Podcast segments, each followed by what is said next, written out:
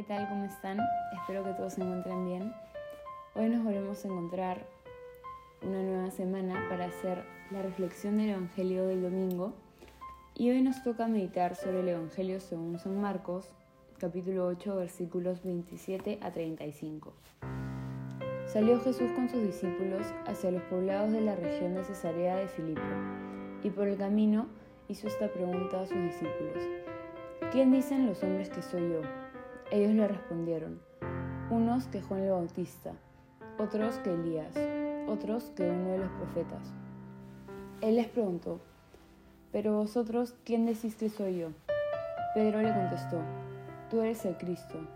Entonces les ordenó enérgicamente que a nadie hablaran acerca de él. Jesús comenzó a enseñarles que el Hijo del Hombre debía sufrir mucho y ser reprobado por los ancianos los sumos sacerdotes y los escribas, que le matarían y que resucitaría a los tres días. Hablaba de esto abiertamente. Pedro se lo llevó aparte y se puso a reprenderle. Pero él, volviéndose y mirando a sus discípulos, reprendió a Pedro, diciéndole, Quítate de mi vida, Satanás, porque tus pensamientos no son los de Dios, sino los de los hombres. Llamando a la gente a la vez que a sus discípulos les dijo, Si alguno quiere venir en pos de mí, niéguese a sí mismo, tome su cruz y sígame.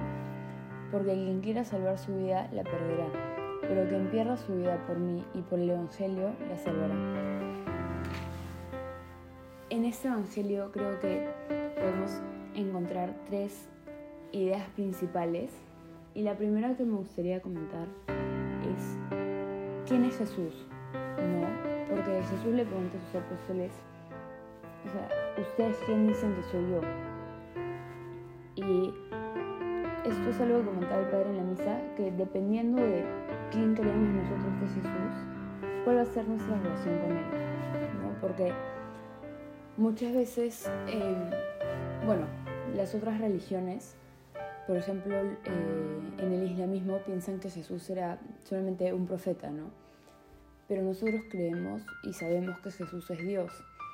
Entonces es diferente la actitud que nosotros tenemos hacia lo que nos dice una persona contra lo que nos dice Dios mismo, ¿no?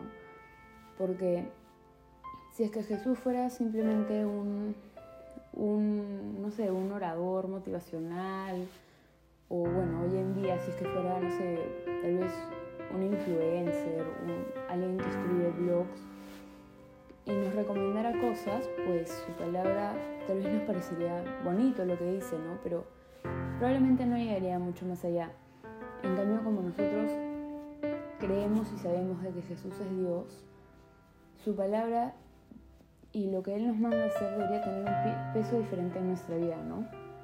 Porque como sabemos que es Dios, sabemos que él hace cosas buenas y que Él sabe más que nosotros y que Él busca nuestro bien. Entonces, si es que, nosotros, si es nosotros creemos verdaderamente que Jesús es Dios, entonces deberíamos obedecer todo lo que Él dice porque sabemos de que Él es Dios, ¿no? Y Él sabe más que nosotros.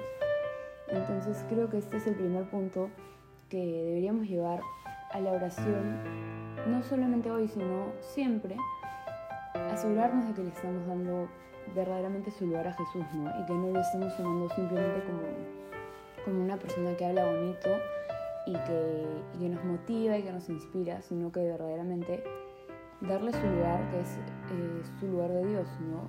Y, nosotros deberíamos tener entonces una actitud de obediencia y reverencia hacia Él, ¿no? Bueno, entonces ese es el primer punto. El segundo punto es sobre el anuncio de la pasión. ¿no? Que Jesús le dice a sus discípulos que Él va a ser criticado, que lo van a matar y que luego va a resucitar.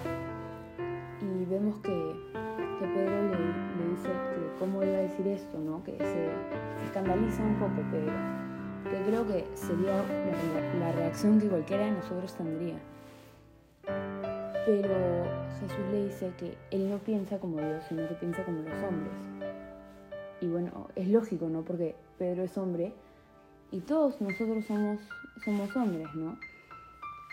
Y creo que este es un, este es un momento clave en el Evangelio que nos puede ayudar a darnos cuenta que la voluntad de Dios es simplemente mucho más grande que cualquier cosa que nosotros podamos imaginar, ¿no? Porque, ¿qué hubiera pasado si es que, o sea, probablemente lo que Pedro estaba pensando es, ¿cómo él va a decir que va a morir? ¿No? Si es Dios. Pero si nos ponemos a pensar, si Jesús no hubiera muerto, nosotros no, no, estaríamos reunidos, no nos salvaríamos.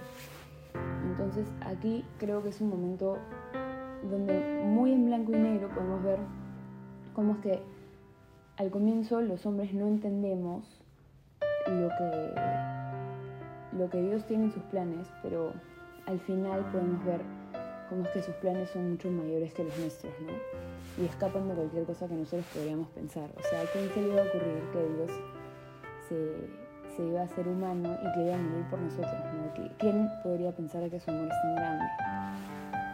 Em, y siempre, normalmente en en las reflexiones del Evangelio suelo mencionar algo como que debemos confiar en, los planes de Dios, pero creo que este es uno de los momentos así claves, como les digo, ¿no? Este es el momento en el que más podemos verlo reflejado. Bueno, y por último, el tercer punto va con cuando Jesús le dice a las personas que si alguien quiere seguirlo, debe negarse a sí mismo, tomar su cruz y seguirlo. Y esto lo primero que nos dice es que nuestra vida como católicos no va a ser fácil. No, seguir a, Jesús no es fácil porque si fuera fácil todos lo harían. ¿no? Em, y creo que muchas veces nosotros pensamos de que pensamos erróneamente que si estamos con Dios no nos va a pasar nada malo, pero meditábamos hace eh, hace algunas semanas que incluso cuando Jesús está en la barca con los apóstoles, inició una tormenta, ¿no? Entonces, ahí podemos ver que estar con, con, Dios no significa que no vamos a tener dificultades, pero sí nos dice que vamos a estar con Él a nuestro lado, ¿no? y si, si, Dios está con nosotros, pues ¿quién contra nosotros? Entonces, no desalentarnos en, en las dificultades, que, es más fácil decir que hacer, ¿no? Pero recordar siempre que, que Jesús ya pasó lo más difícil, ¿no? Él ya atravesó la pasión, que creo que es lo más difícil que cualquier persona podría haber hecho en la historia, sobre todo porque es el único ser humano completamente inocente, completamente perfecto y que sufrió por todos nuestros pecados, ¿no? ni siquiera por sus propias faltas, sino por, por nuestra falta y en ningún momento se quejó, en ningún momento nos miró con rencor. ¿no? Entonces, si Él ya pasó eso y está a nuestro lado, pues solo nos queda seguir hacia adelante y, y no perder nuestro foco, ¿no? que nuestra meta es el cielo y siempre estamos con, con Jesús eh, y con la Virgen que nos acompañan y, nos guían. ¿no? Entonces, bueno, esto es lo primero que quiero resaltar de, esta parte del Evangelio. Y lo otro es que muchas veces nosotros nunca nos, eh, muchas veces nosotros tal vez no nos damos cuenta que Dios es a quien tenemos que servirle siempre, ¿no? Y que de hecho en cualquier cosa que hacemos debemos buscar agradarle a Dios, ¿no? Em, cuando estamos haciendo las tareas de la casa, cuando estamos en el trabajo, en nuestras relaciones con el prójimo, siempre debemos buscar agradarle a Dios, ¿no? Y eso, esto creo que es algo que deberíamos replantearnos, porque el mundo nos dice que deberíamos buscar siempre nosotros crecer, nosotros ser alabados, nosotros esto, nosotros todo, pero Jesús nos dice, niégate a ti mismo, muere a ti mismo y sígueme a mí. Entonces, de verdad, esto no es sobre nosotros. Nuestra vida es para dársela a Dios. Entonces, podemos ver de verdad acá cómo es que lo que Jesús nos dice y lo que el mundo nos dice son cosas completamente diferentes. Y nosotros todos los días tenemos que elegir si es que vamos a ser de Jesús o del mundo, porque no se puede servir a dos señores, ¿no? Entonces, siempre se va a querer a uno antes que al otro. Entonces, asegurémonos que todos los días estamos eligiendo a Jesús así como Él nos elige siempre. Y, y bueno, como les digo, es más fácil decirlo que hacerlo, ¿no?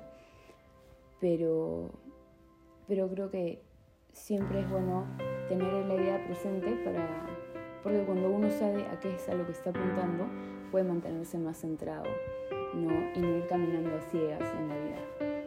Entonces, bueno, esos eran los tres puntos que quería compartir hoy día con ustedes. Entonces, ya nos vemos la próxima semana para seguir con las reflexiones del Evangelio. Y más bien antes de despedirme quería contarles que vamos a estar ayudando en un retiro, entonces que nos encomendamos a sus oraciones y para que puedan pedir por los frutos, ¿no? Y que todo salga según lo que Dios quiere. Entonces, bueno, ya nos estamos viendo y les deseo una bendecida semana.